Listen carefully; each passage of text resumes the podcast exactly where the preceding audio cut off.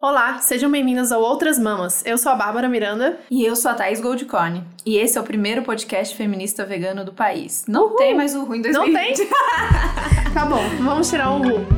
Decidido. Toda vez tem uma reflexão sobre a vinheta e a gente não chega numa conclusão. Talvez seja 2032 e a gente esteja falando ainda que queremos mudar a vinheta e a gente não muda a vinheta. Mas vamos lá. Falando nesse podcast, uma coisa que a gente ama desse podcast é a nossa rede, a rede que a gente formou aqui de tanto vocês que ouvem, tanto as convidadas que já participaram por aqui é, e, uma das coisas que mais me deixa feliz é quando alguém vem falar pra gente que conheceu o trabalho de alguma mulher que passou por aqui e aí falou: Meu Deus, que delícia ter conhecido a Ju Gomes uhum. do Comida Saudável para Todos através de outras mamas. É, Ou ao contrário, né? Quando chegam a gente através dessas mulheres também incríveis. acontece. E aí, uma coisa que aí nesse processo todo de rede, de trocas e tal, que enche a gente de amor é quando uma outra mulher que já passou por aqui, que a gente admira e que é nossa amiga, que no caso eu estou falando da Lenara, fala pra gente de uma outra mulher que tem que vir em outras mãos. ela falou: Não, eu conheço uma nutricionista que é muito maravilhosa e tem tudo a ver, as coisas que ela fala com o que é, vocês falam aí, vocês têm que conhecer ela. Então, hoje a gente recebe Cristiana Maimone, ela é nutricionista pela Universidade Federal de Pernambuco e mestre em saúde pública pela Faculdade de Saúde Pública da USP, especialista em saúde indígena e especialista em saúde da família, pós-graduada em medicina familiar em Cuba. Eu já fiquei cansada, porque assim, coisa pra caramba e assim, não, não disse tudo, isso, isso são só, é só a parte acadêmica da coisa.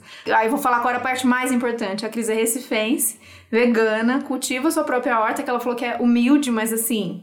Tem muita coisa. Não, vocês não têm noção. Depois ela vai contar pra gente. E ela acredita numa alimentação muito além dos nutrientes. Cris, muito bem-vinda. Obrigada por ter aceitado esse convite, conversar com a gente. Obrigada. fala de você, se apresenta, conta da sua história. Fala porque você está em São Paulo nesse momento e não em Recife, que aliás queríamos estar lá nesse Sim. momento. Todo mundo sabe que depois que a gente passou por Recife ano passado, nunca mais nossa vida foi igual em São foi Paulo. Difícil. E Mandamos mensagem pra Camila um e pra Ita sempre. É, um beijo, um beijo pra Camila, um beijo pra Ita e pra todos os nossos ouvintes recifenses. Oi, gente, obrigada. Como é que fala assim? É assim mesmo. Contando, né? tá. Obrigada pelo convite. Aproveitando também para dar um beijo para a Lê, né? Já que é ela que fez essa ponte, é uma pessoa também muito querida minha.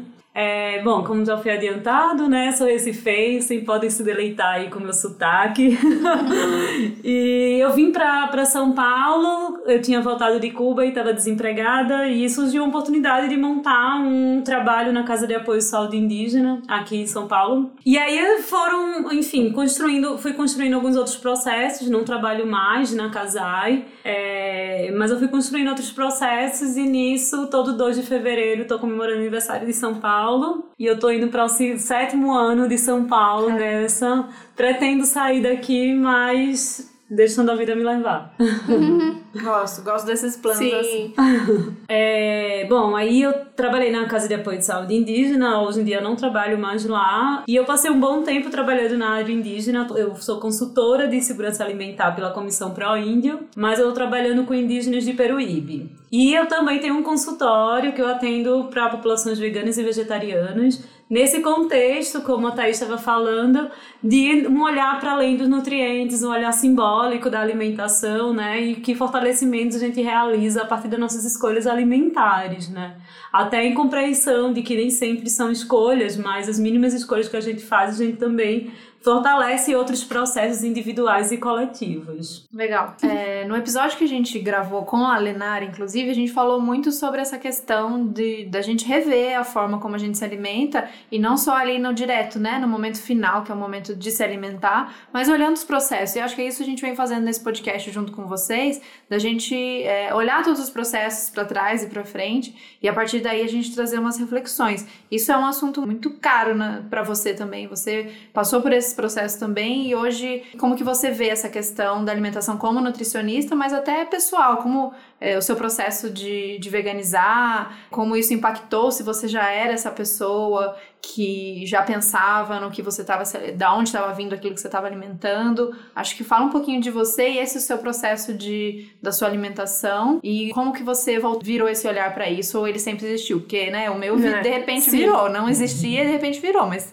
é, vai saber, né? Que a pessoa já já nasceu olhando diferente num mundo que pede pra gente não olhar, né? E que faz todo o trabalho. A gente estava aqui conversando antes sobre a cultura das nossas famílias em relação ao supermercado, à entrada dos industrializados, a forma de se alimentar. Como foi isso na sua história?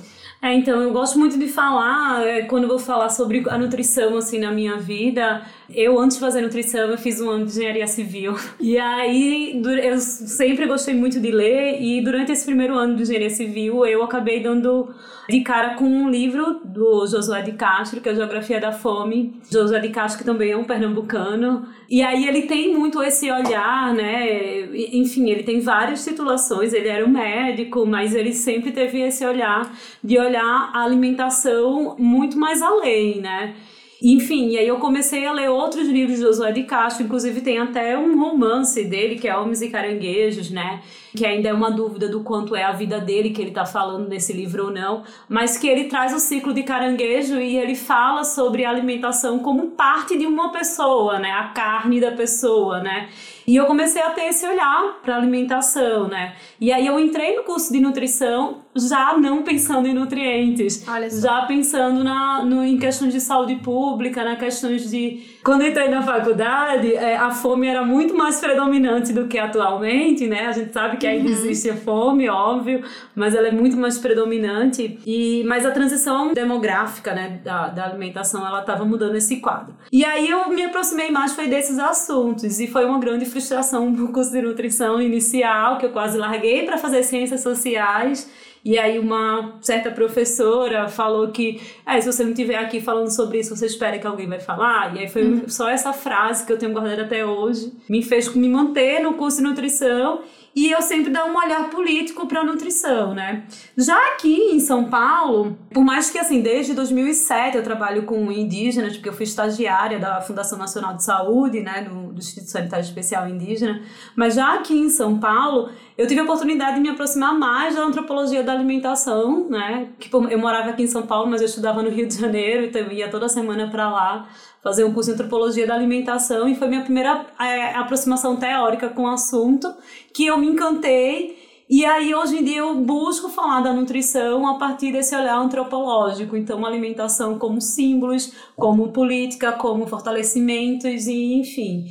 E fui mudando minha perspectiva dos alimentos, né? Observando quais coisas que eu estava fortalecendo comendo e tal. E até hoje eu tenho uma dificuldade desse rótulo, né? De, de falar eu sou vegana, por mais que eu não, é, não faço uso nem consumo de produtos de origem animal, mas por conta é muito mais além disso, né? É pensar no consumo como um todo, né? Sobre esses fortalecimentos depreciativos do mundo que a gente tem e olhar menos capitalista sobre o nosso consumo. Legal, é, eu gostei muito, você falou um detalhezinho da sua frase, eu não consumo nem compro nada de produto de origem animal, né? Que é muito mais do que só alimentação e não é o uhum. foco do que você come como definição do seu ser, né? Sim, e a, e a palavra consumir, ela também não é só eu comprar alguma coisa, né? Eu, até eu consumir conhecimento também, né? Sim. É, e essa questão do, do rótulo, a gente vê muito o veganismo liberal, né? Que, que tá muito em alta, tá afastando pessoas que têm esse posicionamento, mas não se identificam com o que o veganismo virou mais na,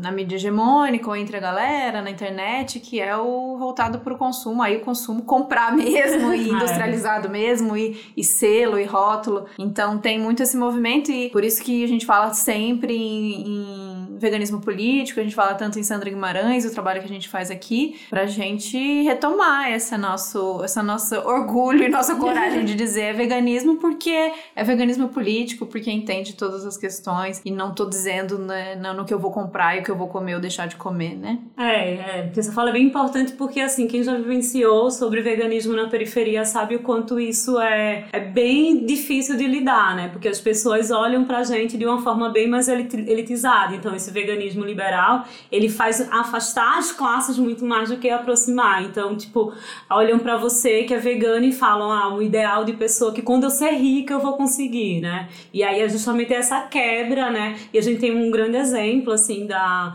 da Regina Celli lá do Rio de Janeiro, né? Que é, ela, ela produz comida sem, sem, sem nenhum tipo de alimento de origem animal. E aí ela fala, e, e a ideia dela é disseminar uma comida mais democrática, né? Muito contrário do, do, do, dessa ideia de a gente precisar gastar dinheiro para consumir, né? Uhum. Sim. Aí vem as celebs veganas, vem uma Xuxa vegana e o povo comemora, mas aí se você pegar para ler qualquer comentário em postagens dela comendo mega coisas que chegaram na casa dela, industrializadas, a galera fala, ah, é fácil, né? Rica. Exatamente, E é. alguém cozinhando É, pra ela, mandando exatamente. esses industrializados. E, e tá mentindo, né? Nesse Tá, sentido, não tá mentindo. Então é isso, trabalho com certeza de mostrar o alimento ali natural e simples e o que a gente resgatar o que a gente já comia, que é muito do trabalho do que a Comida saudável, fala sempre, né? Relembrar o que a gente já comia lá atrás e menos os, os embalagens escrito vegan com Vzinho. Eu lembrei esses dias com um post que eu coloquei do saco de lixo vegano lá no.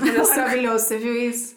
Ah, eu vi sim, Saco vi sim. lixo vegano. O Pão de Açúcar lançou uma linha, daquelas que tá meio que fazendo propaganda por aí. Não, não é, é como diz o- os posts da Ju, quando não é despubli post, não sei.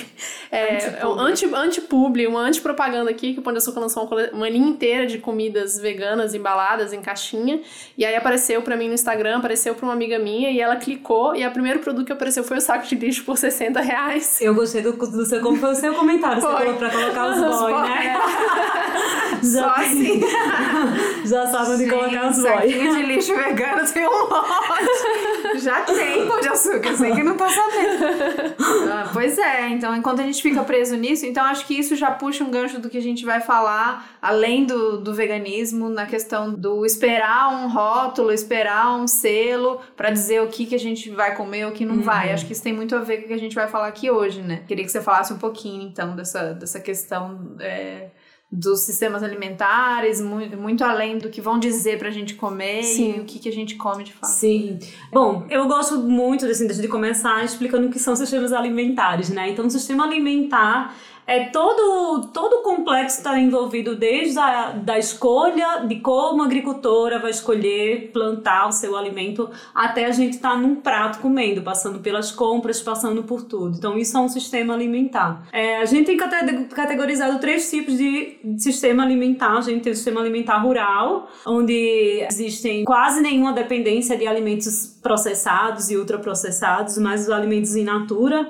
E são países em que tem dependência mínima também de consumo de eh, alimentos de origem animal. A gente tem os que estão em transição e a gente tem os industriais, né? Que aí os- nos industriais, um grande exemplo dos Estados Unidos, né? A gente tem um público consumidor que está extremamente eh, dependente dos alimentos ultraprocessados. Se a gente for ver essa linha, a gente vai perceber que é quando sai dos alimentos rurais, do sistema alimentar rural, para a gente passar para um industrial, a gente está falando sobre o desenvolvimento, né? O dito desenvolvimento, né? Dos países desenvolvimentistas, né? Então a gente está falando disso de capitalismo, né? Então quando a gente fala do consumo de alimentos, a gente quanto mais a gente se distanciar do que o capitalismo tem falado para a gente consumir, a gente vai estar se alimentando melhor. E a gente pode até fazer um link com um guia a alimentar a população brasileira de 2014, né? Que ele é uma referência no mundo inteiro e que ele vai fazer a categorização dos alimentos in natura, minimamente processados, ingredientes alimentares, os processados e ultraprocessados. E aí, assim, quanto mais capitalista esse país é, mais industrial é a alimentação dele, maior vai ser a dependência também dos alimentos é, de origem animal. É tanto que muita gente fala, ah, se a gente quer ver se é vegano, a gente tem que ler o rótulo. É melhor a gente consumir algo que não tenha rótulo. que aí a gente já tem, a gente olha uma alface, a gente sabe que é uma alface, a gente não precisa, né, de muita estrutura para isso. Então, a ideia também é da gente meio que se desligar desses processos, né? De da gente se afastar um pouco mais dessa ideia do, do sistema alimentar industrial, né? E aí a gente vai passar a se alimentar bem melhor. Legal, eu não conhecia essa classificação, assim, né? Agora fica tudo mais claro. Até pra conseguir conversar e passar pra frente essa informação. Muito bom. E aí, assim, enquanto processos individuais que a gente tenha é, pra gente se desligar desses. Desligar a gente não vai, mas a gente se afastar desse, desse pensamento dos é, sistemas alimentares industriais é a gente entender quais são os ciclos, né, que, de alimentos que a gente vai produzir. Então, se eu falei da agricultura inicial, onde começa o meu o meu sistema alimentar. Eu tenho o final, que é o momento que a comida está pronta, preparada no meu prato e eu estou comendo. Eu tenho uma série de coisas ali, né? E a ideia é a gente encurtar esse, esse ciclo. Quando a agricultora precisa de alguém para explicar o que, é que ela vai produzir, para onde ela vai vender, qual o valor que ele tem para dar para ela, para levar para um supermercado e o consumidor poder comprar para depois preparar o seu alimento, esse é o ciclo longo. Quando o consumidor ele tem um contato direto com, com a agricultora, a gente tem um ciclo curto, né? E esses são, são coisas que a gente poderia fortalecer, né? Para a gente até ter uma alimentação melhor e pensar na biodiversidade pensar num cuidado com a natureza e outros processos de exploração do trabalho. E fortalecendo isso, é exatamente isso que você falou. Se a gente pensar que isso é um. para o mundo que a gente quer construir, é um ganha-ganha, né? Porque não é só eu vou estar tá fortalecendo a agricultora, eu vou estar tá me alimentando melhor, vou estar tá diminuindo etapas e aí é, encontrando uma brecha nesse sistema que a gente quer destruir.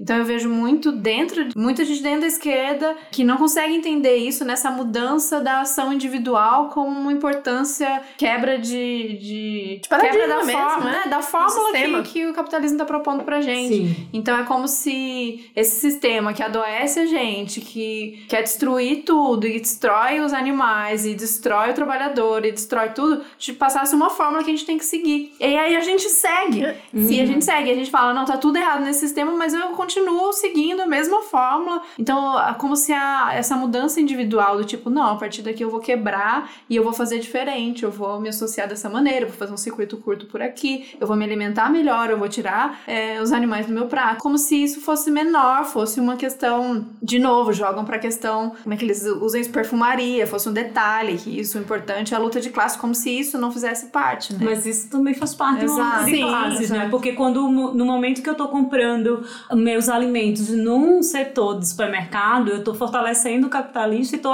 também contribuindo para a marginalização de momentos camponeses, dos indígenas, dos quilombolas, que eles poderiam estar vendendo diretamente para mim. Então a gente passa a ter um, um mínimo de, de, compreensão de classe quando eu estou dialogando diretamente com o meu agricultor, né? E é, para além disso, comprar em supermercado, comprar comida em supermercado, significa a gente estar tá comprando, reduzindo a variedade da, da nossa alimentação, é, a gente está sendo de acordo com exploração de trabalho também, que o nos supermercados tem trabalhos análogos à, escra à escravidão, né? Já foi comprovado isso, já tem estudos falando sobre isso, apesar que dentro da nossa legislação trabalhista talvez isso hum. nem seja, né? Mas a gente também tá, tá tentando quebrar com que isso aconteça. E existem várias formas que a gente pode estar. Tá lidando para a gente não ficar tão dependente de supermercados e fortalecendo no sistema alimentar também. É, é muito engraçado que eu tava conversando com um grupo de amigos do WhatsApp, assim, sobre isso, e aí eu fal, é, falando exatamente sobre essa coisa do anticapitalismo, como que a gente faz para quebrar com esses ciclos todos, né? E a alimentação é uma das principais formas, exatamente, junto com, né, falando de veganismo, porque é o que a gente faz mais vezes por dia,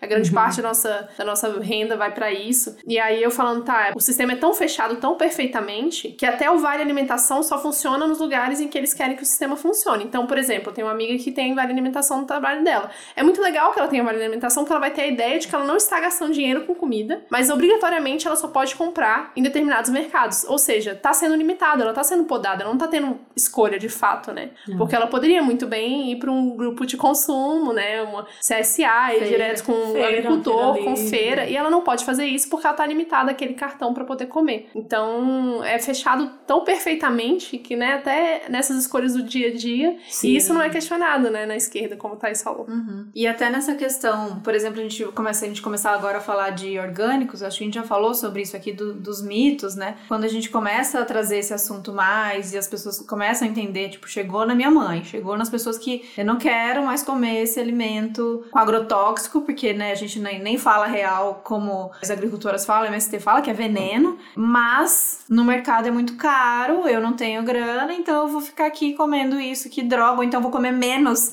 legumes e verduras porque eles estão com agrotóxico, como se a carne tivesse ok, e como ou industrializada tivesse, tivesse ok. A água, gente, é, agrotóxico. Eu lembro uma, uma galera no meu trabalho que falava assim, ai, a Bela Gil fica falando pra gente comer mais vegetais, mas se a gente vai comer vegetal cheio de, de veneno, cheio de agrotóxico, eu fico num, numa dúvida aqui o que fazer, eu fico perdida, porque é caro e eu não consigo e não sei o que. Então, é, até isso, né? Até quando a gente consegue trazer uma consciência de um problema real, aí o capitalismo, através dessas grandes corporações, te dá uma solução embalada, escrito uhum, sem, orgânico, orgânico, compre E aí vira um status, né? E aí, aí agrega um valor, mas eu tô falando de valor custo, né? Agrega dinheiro, né? E tem uma pesquisa que foi feita, né, no Brasil inteiro, né? Já que tem pessoas do Brasil inteiro que vão estar escutando, não estamos falando só de São Paulo, sobre os valores de orgânicos em supermercados, em feiras livres e em grupos de consumo. E aí foi visto que supermercado é bem mais caro, né? E dentre essas três categorias, os grupos de consumos eles acabaram sendo muito, ridiculamente muito mais baratos, né? Esses alimentos, essas cestas de alimento. Então eles aproveitaram a pesquisa e compararam com alimento não orgânico nos supermercados e na feira. É, na feira acabou sendo mais barato, mas entre supermercado e grupo de consumo, a diferença foi de dois reais por uma cesta. Então você está pagando dois reais para fazer um, um, um, ciclo curto, né, de, de consumo e se alimentando de orgânico. E não sei, talvez seja legal a gente falar também o que, é que são esses grupos de consumo. Talvez Sim, por ninguém... favor. É, primeiro que eu estou reduzindo a palavra, né, grupo de consumo, a gente fala sobre grupo de consumo responsável, né? É justamente é pensar em que consumo a gente quer realizar. Porque o consumir, a gente pode consumir, beber água, que é algo extremamente necessário para nossa vida, mas também pode comprar uma água que é saborizada, da marca tal, que tá na moda porque ela tem um sal que é não sei o que, não sei o que lá. Hum. Enfim, qual desses dois consumos seria um consumo responsável? Um que eu não sei de fato o que ele tá me trazendo ou um que já é comprovado que eu necessito, né? Então é a gente começar a discutir, a problematizar que tipos de relações a gente está fortalecendo nesse consumo.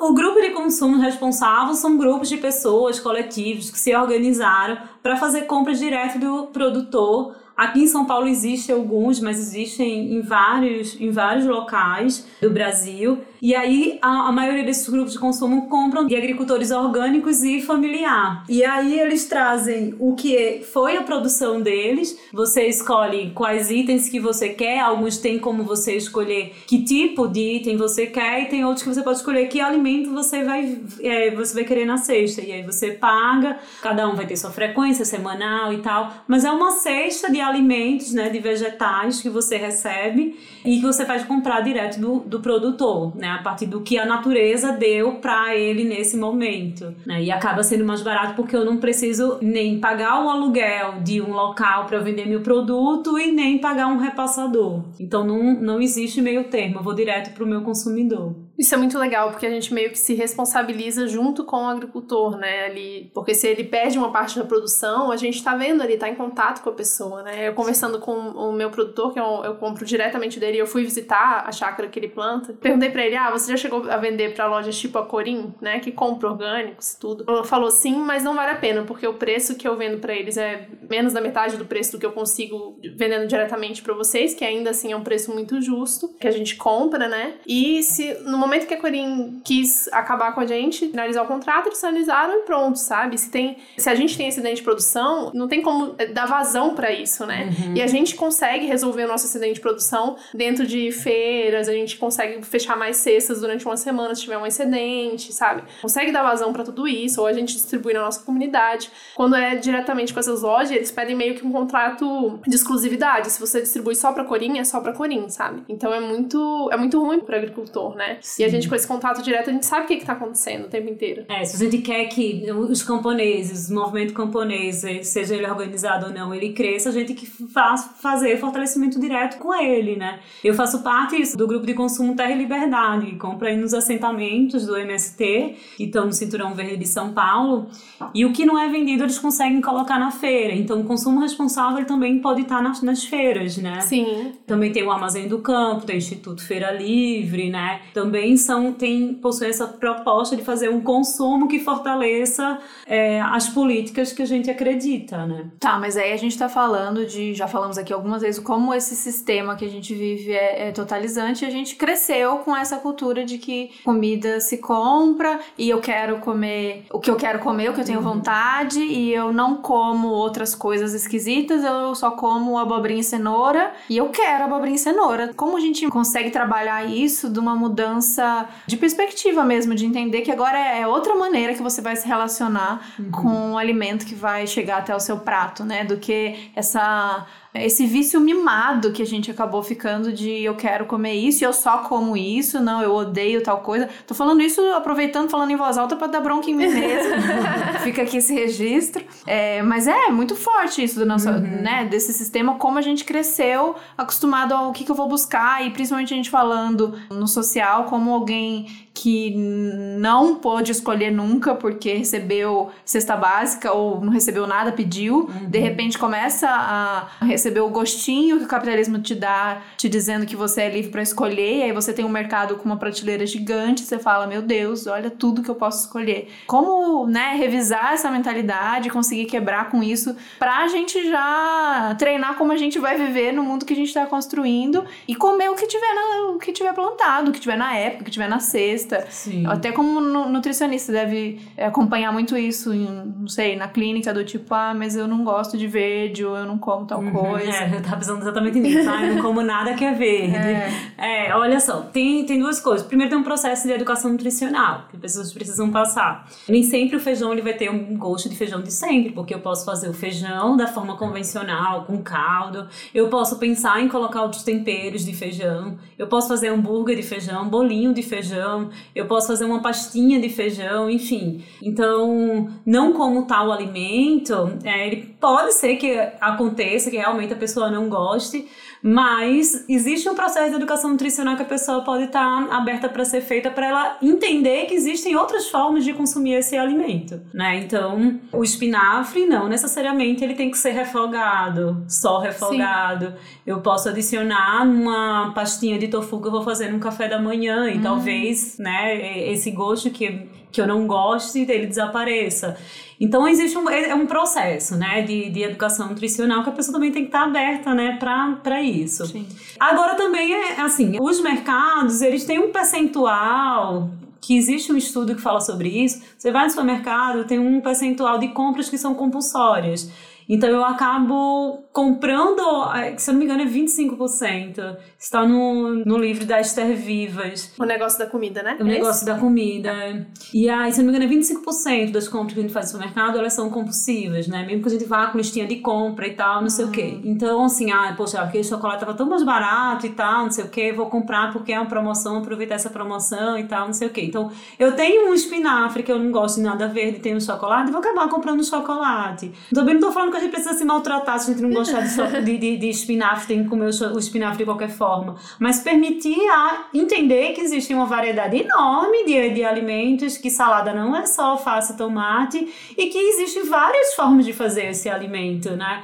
Às vezes, uma coisa mesmo que eu já passei até em grupo de consumo, porque o grupo de consumo que eu faço parte, a gente pode escolher o tamanho da cesta, mas já vem os itens e é aquilo que o produtor conseguiu produzir. E aí, vou dar um exemplo: alface. Ah, mas eu não gosto de alface, o que, é que eu vou fazer? Poxa, será que você já provou alface de todas as formas, né? Quantos molhos eu posso colocar nesse alface? O alface pode ser consumido refogado, ele pode ser feito uma sopa de alface, inclusive é Sim. ótimo para insônia. Enfim. Sério? Sério. Eu, gosto, eu amo alface no meio do feijão. Alface e tomate no meio do feijão. É uma delícia. Olha né? aí. Uhum. Então, tem várias formas de, de ser consumido. Então, a gente tem que estar tá aberto a tentar experimentar, né? Inclusive, voltando, retomando até o guia, o guia, o guia alimentar para a população adulta de 2014, tem uma parte que é superando os desafios, né? E aí ele fala sobre a desenvolver técnicas culinárias, aprender um pouco a cozinhar. E aí, assim, o meu trabalho como nutricionista é fazer com que esse processo seja o menor possível. Você não precisa fazer comidas mirabolantes que demoram dois dias para ser feitas e tal, não sei o quê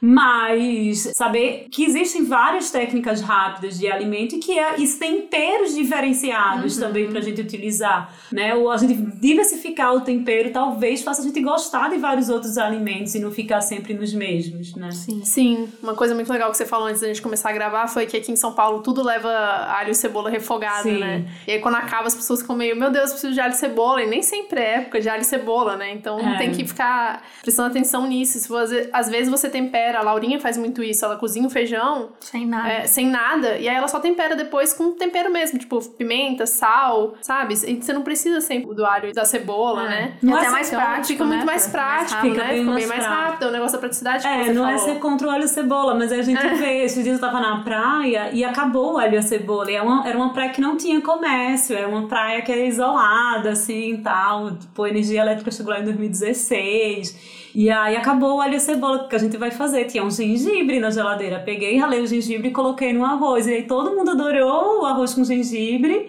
E tipo, nem é tão desconhecido assim arroz com gengibre, né? E aí ficou todo mundo falando, poxa, vou fazer isso em casa e tal, não sei o quê. Foi ótimo esses dias na praia, porque acho que passei uns- uns 10 dias na praia. A gente tem uma quantidade limitada de alimentos, né? Não tinha comércio, tem que pegar um barco 40 minutos para chegar no primeiro comércio. E possivelmente o não ia ser mais barato. E a gente fez alimentação diferenciada, assim, todo dia era um cardápio diferente. O pessoal até falou, ai, com a Cris todo dia é uma, é uma ceia de Natal. E olha que assim, eu, eu ia pra praia todos os dias. Eu acordava, fazia uma comida rápida e saía. Os mesmos ingredientes, mas mudando técnicas culinárias para trazer outros sabores. E é isso, cada alimento ele pode ter sabores diferentes, basta a gente estar permitido experimentar, Sim, né? sim. É, tem uma coisa de, de, dessa coisa de treinar outras formas de fazer do que descartar um alimento. Esse eu não gosto e pronto. Porque quem né, trabalha e essa rotina doida e come muito em quilo, restaurante por quilo, e durante muito tempo foi minha rotina. Eu não sei se, você, se vocês hoje em dia comem nesses lugares ainda, mas o jeito que eles preparam legumes, a maioria deles, É horrível. é pra você odiar, é pra você xingar, é pra você nunca mais querer. Porque assim, a cenoura, o brócolis, a abobrinha e a batata tem o mesmo gosto, pra começar. Porque na água, aquela coisa Tudo esquisita, tudo meio eu murcho. amo meio- essas coisas. E acho que em alguns lugares é, tipo, deve ser brócolis congelado, alguma coisa assim, e aí Uhum. fica aguento. É tudo esquisito. Ou eles fazem uma outra coisa, assim, tem um restaurante vegetariano, não vou citar um, não. Ah, vamos expor, né? Eu tava feliz, ó. Eu ia falar mesmo. Mas tem um restaurante vegetariano de São Paulo que as pessoas gostam muito. Ah, esse restaurante é muito bom e tal. Fica perto do meu consultório. E aí, uma vez eu fui lá pra conhecer. E era tudo frito, assim, era bolinho de de frito, bolinho de até carne é. de de, carne de, Sim, de, é de charca frito. Tá tudo muito bom, tá? Fritura é uma coisa que as pessoas gostam, eles Sim. aproveitou disso, fez tudo frito, com, né, com várias coisas E diferentes. não tem erro. E aí, pois é. E tem- todo mundo vai sair com, comendo um monte, inclusive, Sim. né? É. É, sim.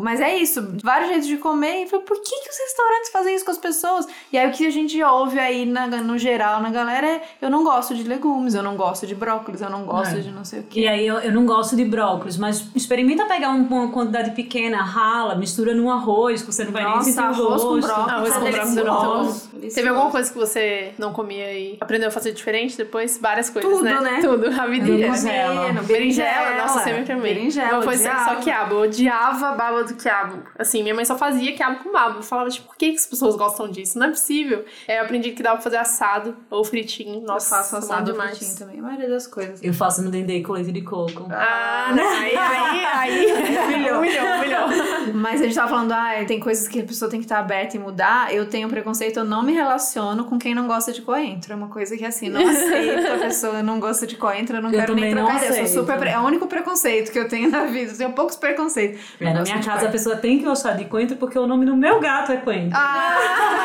coisa linda. Maravilhoso. Resistência nordestina. Isso aí. Bom, e aí até falando, pegando esse gancho e voltando no, assunto do consumo responsável, que isso também faz parte do consumo responsável, né? Que a gente também até pode linkar em relação ao desperdício de alimentos, né? Mas o grupo de consumo que eu faço parte, a gente não tem direito de escolher quais são os alimentos que vão vir, né? Então, às vezes, vem alimentos que você pode até não gostar. E aí, é, se permitir provar esse alimento de formas diferentes, né? Uma escarola, por exemplo. A escarola tem um gosto amargo, né? Todo mundo que gosta, né? Mas será que só existe forma de fazê-la com, é, com esse gosto amargo, Aí né? Tem como tirar, né? Às É, vezes. tem como a gente dar uma mascarada, colocando algum ingrediente mais adocicado. Não é só fazer, ah, escarola, como é que come? Refogado. Não é só refogado. E outra, mesmo que for refogado, refogar com o quê? É só azeite, alho e cebola, né? E sal? Não, tem várias outras coisas que a gente pode fazer, né? De repente colocar uva passa, é, limão, colocar, enfim, né? Um sabor doce retira um pouco do sabor sabor amargo. Então,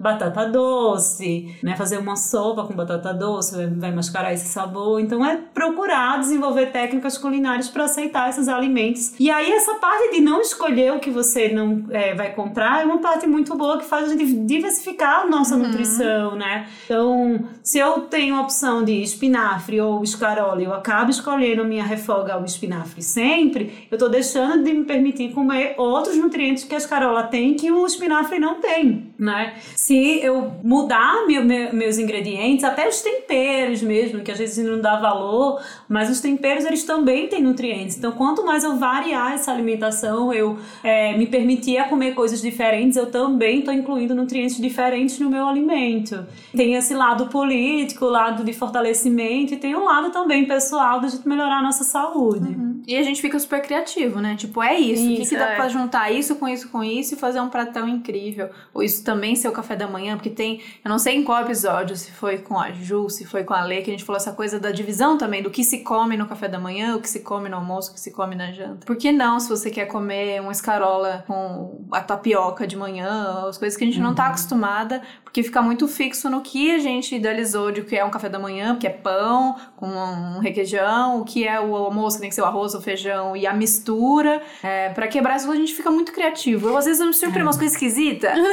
Eu falo, nossa, mas que coisa doida que eu misturei aqui, que eu inventei, que ficou incrível, delicioso, assim. E aí, se eu decorei, se eu gosto, às vezes eu repito, mas praticamente nunca mais ele se repete, porque depois é, é uma outra coisa e eu não tenho, porque acabou, e aí você vai virando e é um bom mega que criativo. não vira uma crise na cozinha, né? Porque é, às vezes você não deixa, é, você deixa de fazer alguma coisa porque não tem um ingrediente ou Sim, alguma coisa assim desse tipo. E tem né? várias coisas na geladeira que tá se estragando, é. mas eu não tenho pão, eu não tenho nada para comer é. no café da manhã.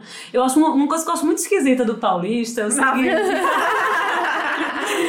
Eu sei, tipo, quando às vezes eu falo, ah, vamos comer, é, comer uma macaxeira, mandioca, né, no café da manhã. Sim. Nossa, mas mandioca no café da manhã acho estranho. Mas tapioca, que é a mandioca refinada, as pessoas acham normal, né? Tipo, a mandioca in natura ninguém quer, assim. Eu, eu não entra na minha cabeça isso.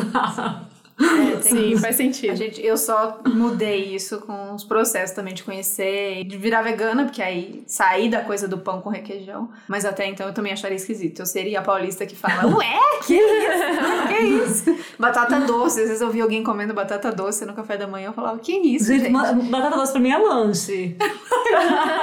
e sempre foi. Não é, é coisa de. Não é coisa de, de depois como de minha alimentação, não. Sempre foi. Caramba. Batata doce com alecrim e azeite, assim, no lanche. Lanche pra mim era bolacha passatempo. lanche não, lanche aqui em São Paulo é hambúrguer, só é, queria dizer só isso, que eu fico irritada.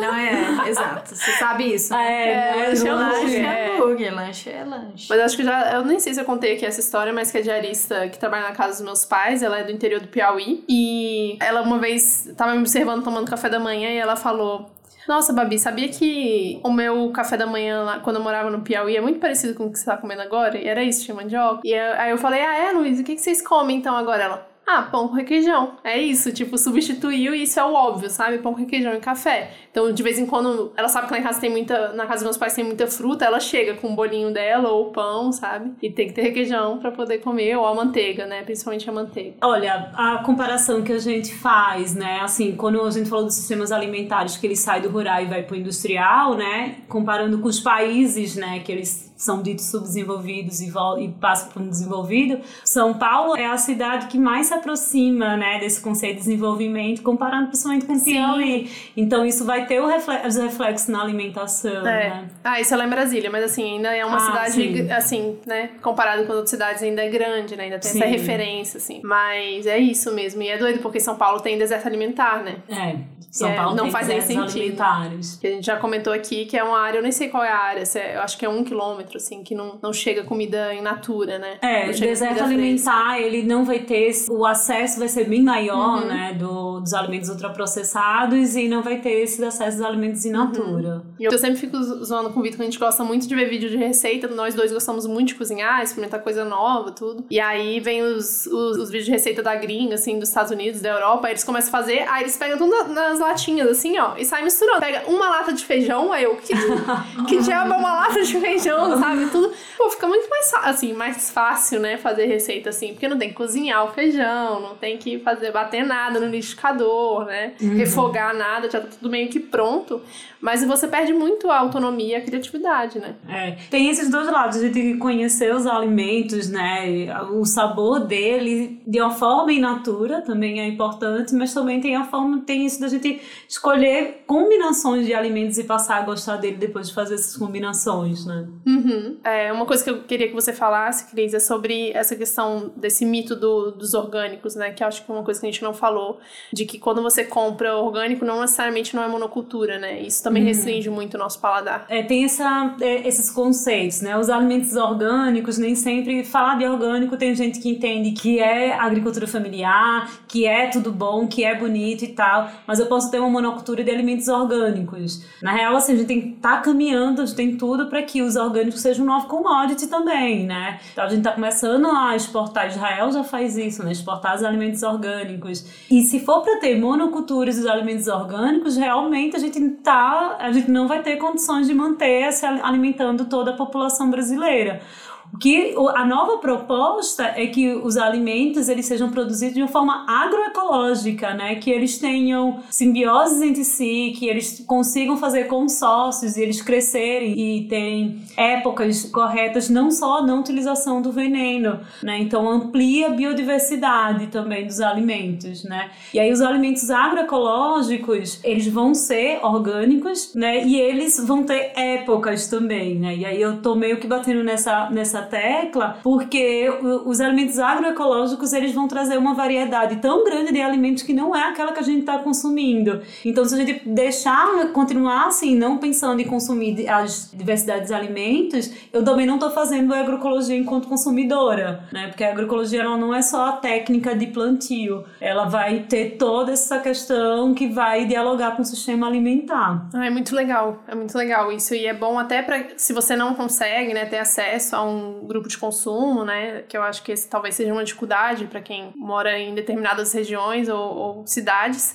Mas quando for na feira, também buscar saber quais são os alimentos da época, né? Ou tipo, prestar atenção. O que, que tem muito agora? Agora tá tendo muita uhum. ameixa. Talvez seja tá época de ameixa, tá mais barato. É, sabe? Não focar só no, nos produtos que a gente tá acostumado ali. O mamão e a banana e a maçã. É, a nossa, a nossa percepção e o, a confiança com o agricultor, a conversa com o agricultor, ela vai ser fundamental. Porque senão a gente vai focar só em olhar o selo de orgânico. E se a gente ficar só nessa de olhar o selo de orgânico, a gente está novamente fortalecendo um sistema que ele normatiza toda a forma de produção. Né? Quem traz o selo de orgânico é uma normatização brasileira que você precisa ter toda uma burocracia para colocar esse selo. Né? O agroecológico ele pode ter esse selo. Inclusive, todo, acho que muita gente sabe que o Programa Nacional de Alimentação Escolar, em 30% tem que ser orgânico. Sim. A gente tem grandes agricultores orgânicos em São Paulo que não consegue vender o alimento para a alimentação escolar de São Paulo e ela não conseguiu alcançar os 30% justamente por conta dessa burocracia do selo orgânico. Então, num consumo responsável que propõe esse diálogo e confiança né, com o agricultor. O agricultor, né, como você estava falando, você foi lá conhecer a produção do agricultor. No que eu participo, é, frequentemente também fazem formações lá no assentamento para conhecer o que é o movimento sem terra, para conhecer como se organizam as pessoas, as famílias e tal. E é muito melhor do que o selo de orgânico, né? Que Sim. se é proposto. Eu não consigo nem imaginar como uma produção orgânica se sustenta sendo monocultura. Não porque sustenta. é não justamente isso que veio a ideia de que dá praga e aí precisa combater a praga, né? sim. Se não sim. tem essas trocas que a agroecologia propõe. Então é. Eu não consigo imaginar como eles conseguem fazer isso e, e esse investimento, né? para conseguir uhum. manter, ou se isso acaba se destruindo e aí recomeça e esse solo faz sentido nenhum, né? Então acho que é mais uma, uma coisa pra gente ficar atenta se você ainda não tinha pensado nisso. Como quando as coisas aparecem como uma solução, às vezes meio fácil, tem que Sim, investigar mais a fundo, embaladinha. Assim. Embalado, é. é. Investigar mais a fundo e, ah, gente, acho que não desesperado, tipo, meu Deus, é muita coisa que tem pra olhar. O segredo é, é o que a Crisa falou desde o início, é diminuir esses, esses circuitos, esses ciclos e uhum. conhecer o máximo que você conseguir. Eu não sei o quanto isso consegue encaixar na realidade de cada uma de vocês. E se você ainda é, pensa que dentro da sua lógica de rotina, de faculdade, trabalho, e meu Deus, eu só chego e eu consigo comprar um miojo, que não, o problema não é você, o problema é justamente esse o sistema que vai fazer você achar que você não consegue também, né? Porque a gente tá buscando esses nossos selinhos de aprovação. Sim. Ah, eu, selinho, eu sou vegana, selinho, eu compro do agricultor, selinho, eu não gero lixo, e não é essa a ideia, né? A gente tá aqui propondo construir um novo modelo, e para isso, às vezes, dependendo do momento que você tá na sua vida, ou de onde você tá morando, ou como é a estrutura da sua família, você não consiga fazer, porque o sistema te, te limita, te prende Sim. nisso, e não vamos entrar nessa culpa louca também. É. E também eu acho que a gente tenta resolver tudo, quando a gente sente essa culpa, a gente quer resolver individualmente, né? Tipo, eu preciso resolver este meu problema que eu estou causando pro mundo. E você pode compartilhar isso com as pessoas e, por exemplo, buscar amigos que queiram formar um grupo e atrás de um produtor, sabe?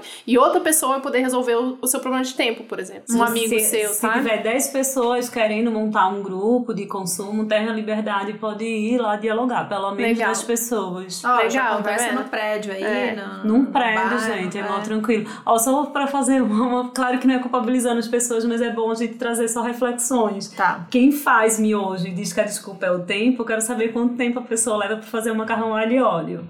Verdade. Sim. Tá, tá bom? Toma essa. Tá, e é. eu queria deixar uma dica aqui pro pessoal de Brasília, que eu tava conversando com uma amiga que faz parte de um CSA em Brasília. Brasília e a região em torno é o maior número de CSAs do Brasil. Então não tem desculpa, tem todas as cidades satélites, principalmente Braslândia, a maior parte da produção é lá. E tem uma feira agroecológica muito, muito, muito linda na 216 Norte todos os sábados. E o Subverta também organiza os mutirões do BNV, então procura lá nas redes, principalmente o pessoal do DF. Já chegou no momento dicas? Não, tem mais coisa pra falar, né? tem mais coisa para falar. Cris, você pode falar um pouquinho mais como que funciona os circuitos longos para as pessoas entenderem? Que o curto a gente já entendeu que é, tipo, falar diretamente com, com os produtores, né?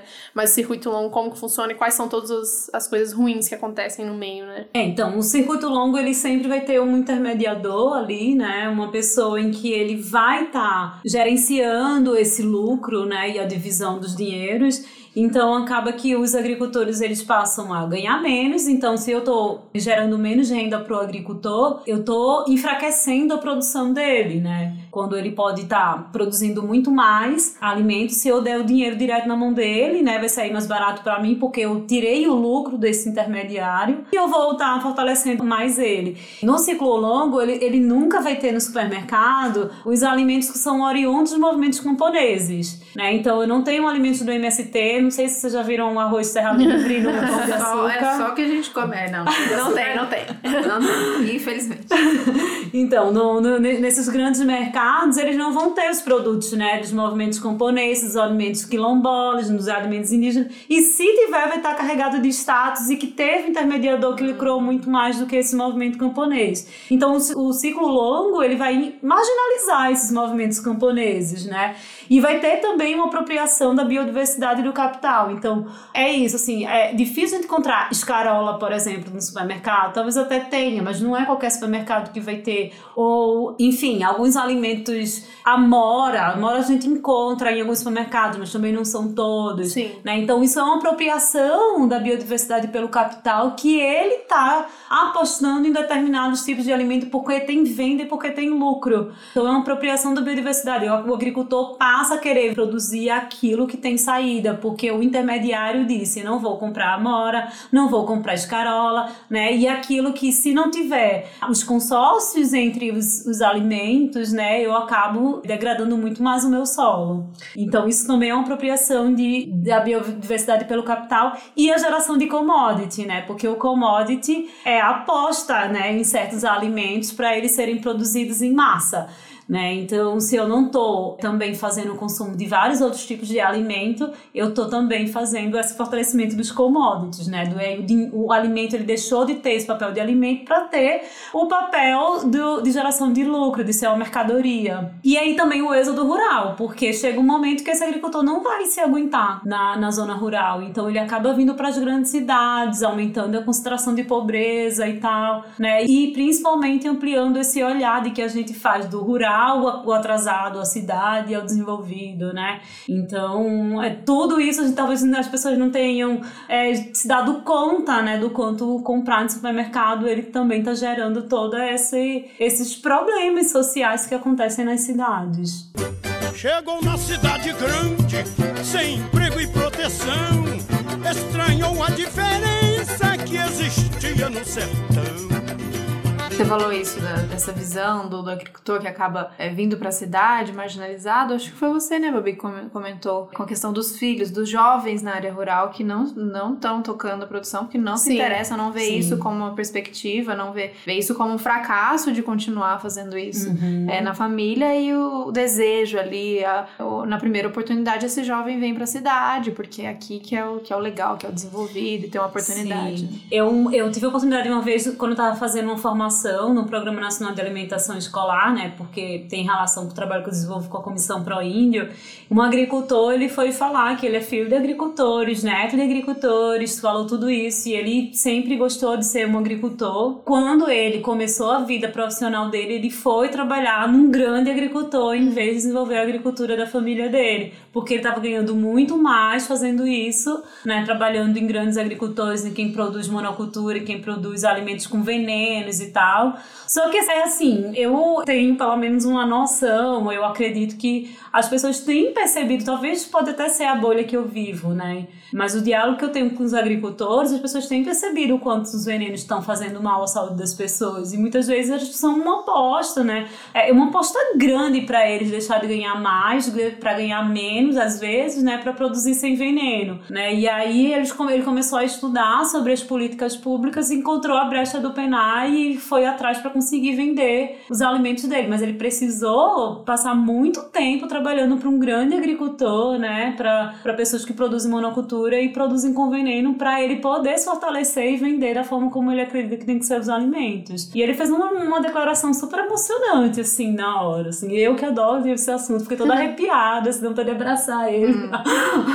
é, porque aí é custo de muito adoecimento, né? Esses trabalhadores Sim. que estão ali lidando com o veneno diretamente. Eu tenho visto que as, os filhos desses agricultores estão vendo os pais a, a, adoecendo, sabe? Isso tá, tá doendo. Eu, eu, tive uma conversa há pouco tempo com uma agricultora do, de um assentamento e ela tava contando que o esposo dela teve dois infartos e ela falou: Eu tenho certeza que foi por conta de veneno, eu não vou mais produzir nada de veneno. E aí ela largou a cidade dela, foi pro assentamento e tal, e tá, agora só não quer saber de veneno em, momento, em canto nenhum, nem da alimentação, nem da agricultura. É, é uma, é uma questão aí. Eu acho que tá aparecendo não só aqui, aqui no Brasil, né? Mas já teve alguns casos, tipo, já vi nos Estados Unidos a galera processando, assim, não só o governo, tanto o governo quanto as grandes monoculturas, né? Pessoas que trabalham, moram perto, que estão desenvolvendo câncer, por exemplo, e já estão ligando uma coisa com a outra, falando, não, é culpa de vocês que eu tô doente, sabe? Uhum. Isso é bem interessante, eu acho que tá sendo um movimento meio grande, assim. É, e também tem coisas criminais que acontecem, tem. né? Então, para o alimento, para ele conseguir um selo orgânico, ele precisa passar por comprovações de bioquímicas e tal. Não tenho conhecimento aqui em São Paulo de, de onde acontece, falando de São Paulo cidade, né? Talvez no estado eu acredito que acontece. Então, alguns outros grandes produtores, para envenenar, para diminuir a concorrência, passa com aquele aviãozinho pulverizando veneno para contaminar o, o, a comida deles, Nossa. a produção deles. Totalmente criminoso. É Isso quando maldade. acontece, por exemplo, fogo, incêndio criminal também, para acabar com tudo, não só com a produção, mas com a eletricidade das pessoas e tal, para que elas não se sustentem ali. É, é muito pesado isso. Então isso está tudo totalmente conectado com a gente, o que a gente falou lá no início de essa ser uma luta política nossa, né? Isso vai muito além é, de só uma questão para nossa alimentação, para como a gente vai organizar essa nossa demanda, como a gente vai se alimentar e o que a gente vai comer, mas que essa é uma luta, é a, como diz o, o Thiago é, nosso, é o maior desafio, né, da nossa, da nossa geração, de quem está aqui, é como a gente vai superar isso. E não é fácil, é uma luta política mesmo da gente entender que é fortalecendo essas brechas que a gente encontra, for quebrando esses espaços, mas a gente é fazendo isso de maneira organizada, né? Esse é um desafio que a gente tem. Sim. E isso está totalmente conectado com não só a política que a gente fala de do sistema, né, que é muito maior, que é mais especialmente nesse governo e como isso está relacionado que aumentou a quantidade de agrotóxico de uma forma abusiva, né? Sim. Absurda, não, eu nem acredito que ele consome essas coisas, né? Já foi comprovado que, assim, São Paulo, por exemplo, a água que a gente bebe tá contaminado com agrotóxico já, então meio que pode até diminuir, né, esses problemas, mas é, o fortalecimento desse, de, eles têm as formas de, de fortalecer, né, o grande capital, e a gente não pode ficar também só de braços cruzados, o conhecimento, né, de saber sobre o que que é todos esses processos que acontecem já é um bom caminho, né? Uhum. E aí a agroecologia, né? A gente conhecer a agroecologia, a gente vai estar tá pensando em biodiversidade, pensando na nossa saúde, pensando no fortalecimento de movimentos sociais, né? E ainda economizando, né? Como a gente viu na, na pesquisa, assim, o, o valor é bem mais acessível, né? Eles montaram uns gráficos bem legais, acho que a gente pode colocar para vocês Sim, verem depois. Vamos colocar. bem claro pra gente já usar isso quando alguém te falar que é, orgânico, orgânico é caro, né? Onde e como, né? Então, um dos processos que eu acho que a gente tira de, de lição aí para quem tá ouvindo a gente e quer falar como eu consigo mudar isso e como eu consigo fazer de outra maneira, é, a gente falou aqui no início que a Cris tem a hortinha dela em casa e a gente fala muito de horta com a Lê, a Lenara, e é um processo muito massa e eu falo, eu não hum. consigo resolver muitas coisas, é apartamento, sacada e tô ainda aprendendo, né? Eu era aquela pessoa que falava que tinha o dedo podre, que nada dava certo. Tem dado certo, aí a Mora vai lá às vezes destrói, mas estamos caminhando para isso. Mas acho que mais do que você conseguir uma autonomia no sentido de ó, uma parte vem do agricultor porque eu quero, agricultora que eu quero fortalecer, porque é massa, por todos esses motivos que a gente já falou aqui. Mas, gente, o processo de você ter algumas coisinhas ali na mão faz a diferença não só nessa autonomia, eu vou pegar e vou comer porque tá aqui, porque eu não preciso comprar cebolinha todas as vezes, porque eu tenho uma cebolinha aqui, ou seja, o outro temperinho, outra hortaliça que você tem, mas até para conviver com esse processo, porque a gente vai muito desconectado desses processos, né? Sim. Eu fico igual, nossa, é muito é, jovem mística vegana de São Paulo. Eu chorando quando eu vi o primeiro morango, assim, sabe? Nossa, olha que lindo, olha. Fui eu que fiz. E eu assim, não, e assim, nossa, é uma flor. Aí chama, Guilherme, é uma flor, saiu uma flor. Emocionada, assim. Aí da flor, onde é que vai sair? Aí cai as pétalas e sai. Então, tô brin brincando, tirando aí a parte romântica da canceriana, mas é legal pra gente passar por esse processo, porque a gente foi totalmente tirado disso. Eu não Sim. sei se vocês viveram isso na infância, eu até vivi um pouco mais. Vó do interior, família do interior, mas vim para São Paulo e, e, e, a desconexão foi tão grande, a, a mudança de enxergar o que era alimento foi tão forte que voltar a olhar um alimento ali crescendo, todos os processos que ele tem, o que, que funciona, o que não funciona, por que, que dá bicho. Ah, mas deu bicho, o que, que eu faço? Aí você vai pro Google, amarelou, o que, que é? Tutorial no YouTube. Não, sente um pouco, vai sentindo, ah, de repente eu acho que reguei né? demais, ou esse junto com esse não funciona. Não tá na época, né? Também, e não vai mesmo. É. Eu tenho uma, uma, coisa que aconteceu comigo uma vez, foi eu tinha hora pronobis num caixote, e aí de repente eu comecei a perceber que a, essa hora pronobis sofreu duas mudanças, é, mudanças de, de apartamentos, e aí eu comecei a ver que tava muito compacto a areia. Até aí tudo bem. E aí eu vi as folhas caindo, aí eu fiz, ai, a hora pronobis não tá legal e tal, não sei o que, o que que eu fiz? Refiz todo o caixote, replantei a hora pronobis e tal. E aí depois eu fui ver que a época que eu estava, as flores da Hora Pronobis caíam. Então não era nada demais, sabe? E a gente sair desse automático, as coisas. Se não é assim, é pra ser assim. Se não é aquilo. Não, não é bem assim. Vamos aprender, vamos compreender o que, é que tá acontecendo, né? Uhum. As coisas também morrem também, é. né? Elas também têm seus ciclos. Não, e quando você vai nesses tutoriais, que tem muito, não sei, outro dia eu vi no Twitter alguém perguntando qual que é o seu limbo do YouTube? É uma coisa esquisita que você vê sem parar. Eu vejo essas pessoas que fazem esses vídeos bem caseiros, mal gravados, que o celular fica no ombro, mas fazendo a horta em casa. E aí tem uma coisa de turbinar a sua horta, sabe? Eles fazem quase uns shakes para colocar. Tem que produzir muito e tem que dar muito fruto e fruto o ano inteiro. Como, como não sei o que dá fruto o ano inteiro? Gente, mas calma aí, então tá um pouco errado isso também é, sente um pouco mais a planta não precisa de tudo isso, né? Não precisa de colocar tudo isso sempre, porque a gente está colocando a pessoa que começou a plantar em casa, mas está colocando a planta para produzir igual o trabalhador produz o sistema também tá errado, Sim. né? Então observa, vai cair folha inteira, vai cair tudo. De repente vai dar um moranguinho só. Tudo bem, come aquele moranguinho feliz, depois você espera, daqui seis meses É uma coisa. vida que tá ali, vamos celebrar é, também. Não preciso turbinar o meu morango, gente. É. Eu não quero turbinar nada. Só deixa desacelerar, né? Desacelerar. Don't worry about a thing. Cause every little thing's gonna be alright. Além de ter comida, né, pra, pra plantado, ter também os remédios em casa, né? Nossa, também é sonho. muito bom, porque a Sim. gente fica. Tem duas coisas. Uma que a remédio a gente tem que ver se é com gelatina, se é com lactose, que não sei o que, que não sei o que. E uma planta, é só a gente fazer um chá e resolve. E é a história da praticidade. Ah, eu tomo um remédio porque é prático. Mas eu tenho uma planta em casa, né? Uma medicinal que eu tenho é a terramicina, que é pra dor, serve pra cólica. Que E é, remédio de só. cólica, remédio de cólica vegano, não é tão fácil, assim, não é, não é tão simples. Ah, é? Tem que dar uma pesquisada, é, porque tomo tem vários com chá de artemisia. Mas é, artemisia, não, É. tudo bem, eu tô falando dos, dos É, alopáticos. não- faz Os eu não alopáticos, muitos têm gelatina. Não sabia. E aí você tá fazendo um chá, né? Tem terramicina, a gente tem a babosa pra gastrite, pra pele, né? Pra várias coisas, né? E também entra na história do consumo vegano, né? Os cosméticos veganos, tudo muito caro, tudo... Às vezes a gente pode fazer em casa, né? Babosa, gente. Babosa, gente, babosa é bom pra tudo. É bom pra bronzeado, bom pra tirar o queimado da pele, pra, pra Hidratar o hidratar. Pois é, então Fãs da babosa. eu também, muito fã. Pra gastrite, tá, gente? Comer É, isso eu não de sabia. manhã. Como faz? Você faz uma cápsula, você, você pega a folha da babosa, a polpa da babosa, corta ela em pedaços bem pequenininhos, deixa no congelador e todo dia de jejum você come. Para! É. Não eu tinha uma sabia. gastrite, eu tinha uma gastrite que ela tinha uma hora, assim, pra chegar, assim, eu já sabia, toda hora da minha gastrite, já vai doer. Juro, eu tinha uma gastrite, assim, que era péssima. E aí eu resolvi com babosa. sem não sabia, que remédio, não tomei ranitidina, não tomei omeprazol, Omeprazol. não tomei Mas nada é tipo disso. um, um, peda um tamanho É. de uma cápsula, assim. Do tamanho de uma E cápsula. aí é. todo dia. Com a pá. casca mesmo. né? Não, Não, não, pode. só o tá, gelzinho, Tem que tirar, só o é só a polpa, Ah, você tá. tira no tamanho de uma cápsula, deixa Entendi. congeladozinho. Na real, você pode até tirar ela in natura e tá comendo. Aí, só que assim, é, as pessoas não viram a cara, mas é, não, eu também faria essa cara pra comer ela in natura com gelado. Gelado fica um pouco mais, né?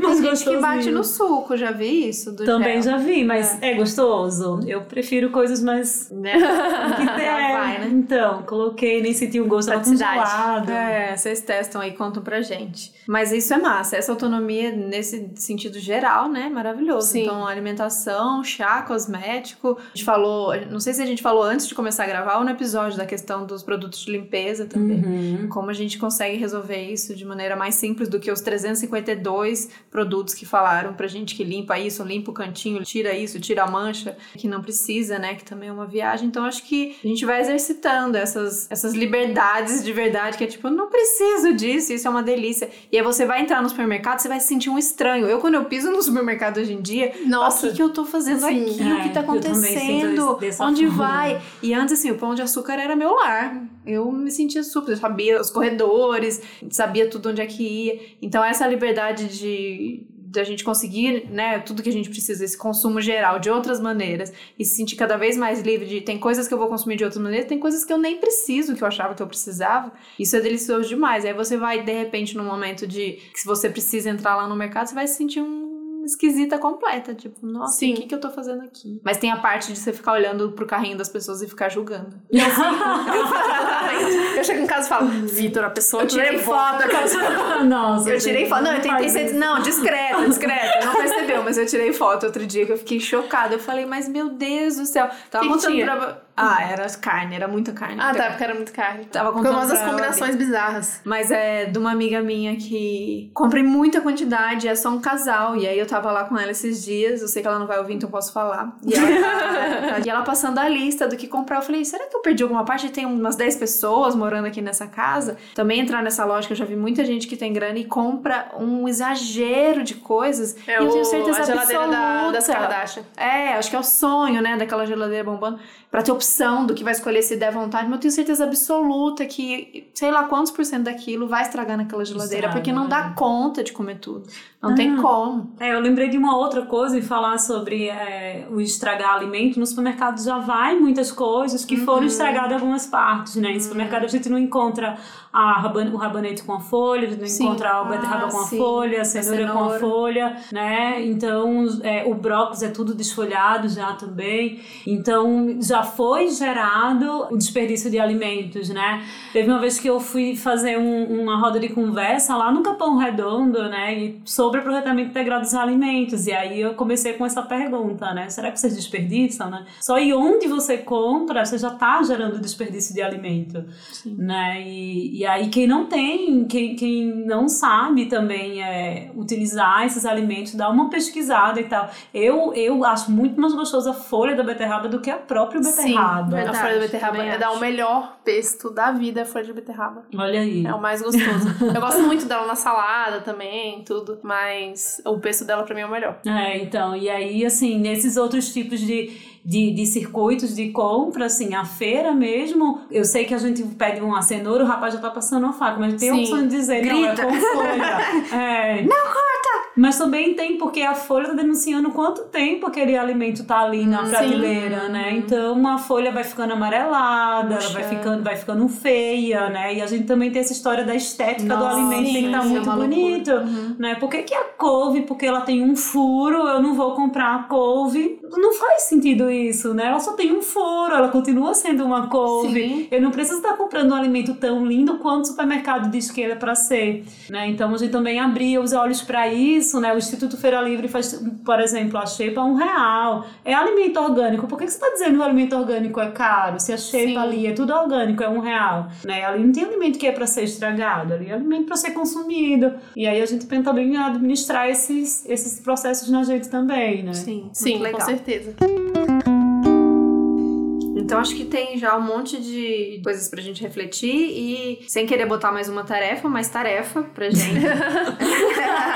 é, pra gente pensar o que, que dá pra ah, melhorar aí, que vocês já fazem. E aí a gente quer, sempre pede isso e dessa vez mesmo, que vocês dividam pra gente o que, que vocês já estão fazendo aí, de repente uma dica de como você arrumou uma alternativa, se você já faz isso com a galera do seu prédio, é, como vocês têm feito. E é isso, a gente tem dicas, vamos dar dicas? Para as pessoas de como elas é, podem procurar, que, além quem de... tem dúvida, ai, mas eu não tenho, não conheço um grupo, ou não tô em São Paulo, não tenho feira livre, Sim. ou eu não sei, não conheço nenhuma agricultora, nenhum agricultor. Eu acho que todo mundo que tá ouvindo e já tiver algum sistema, compartilha, né? Marca a gente, compartilha e diz, gente, aqui na minha cidade é assim que eu faço, tem essas e essas alternativas, porque também, né, Brasilzão aí é gigante. Eu já falei um pouco de Brasília, mas eu acho que a gente pode pedir para as pessoas irem compartilhando isso. E Cris, você tem alguma dica específica assim, além do do assentamento que você já falou? O, é o Terra Liberdade, a cooperativa né, do setor comercial do MST daqui de São Paulo, tem a cooperativa Terra Liberdade. E o Terra Liberdade, como que as pessoas entram, fazem? Tem todas as plataformas tá. digitais.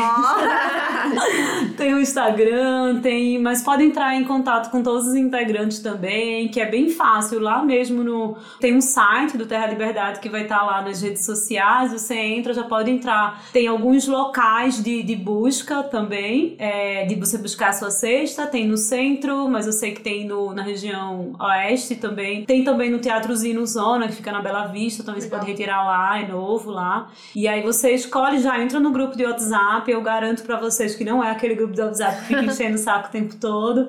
Tem um grupo de consumo da Zona Norte. No grupo de consumo, da, dentro da Zona Norte também, tem o projeto Prato Verde Sustentável também, que ele faz venda de alimentos, que fica lá em Jardim Filhos da Terra, ali para quem é da região do Jaçanã, é bom que também fortalece as pessoas que são periféricas, que estão pensando também na alimentação orgânica e num valor mais acessível. É, quem mais? Tem o Instituto Baru também, que é parceiro também do MST, que fica no Butantã. Uhum. E que dica a gente pode dar para quem tá fora de São Paulo? O Babi falou um pouco de Brasília, mas no geral, assim, desde cidade pequena, é tentar se organizar mesmo uhum.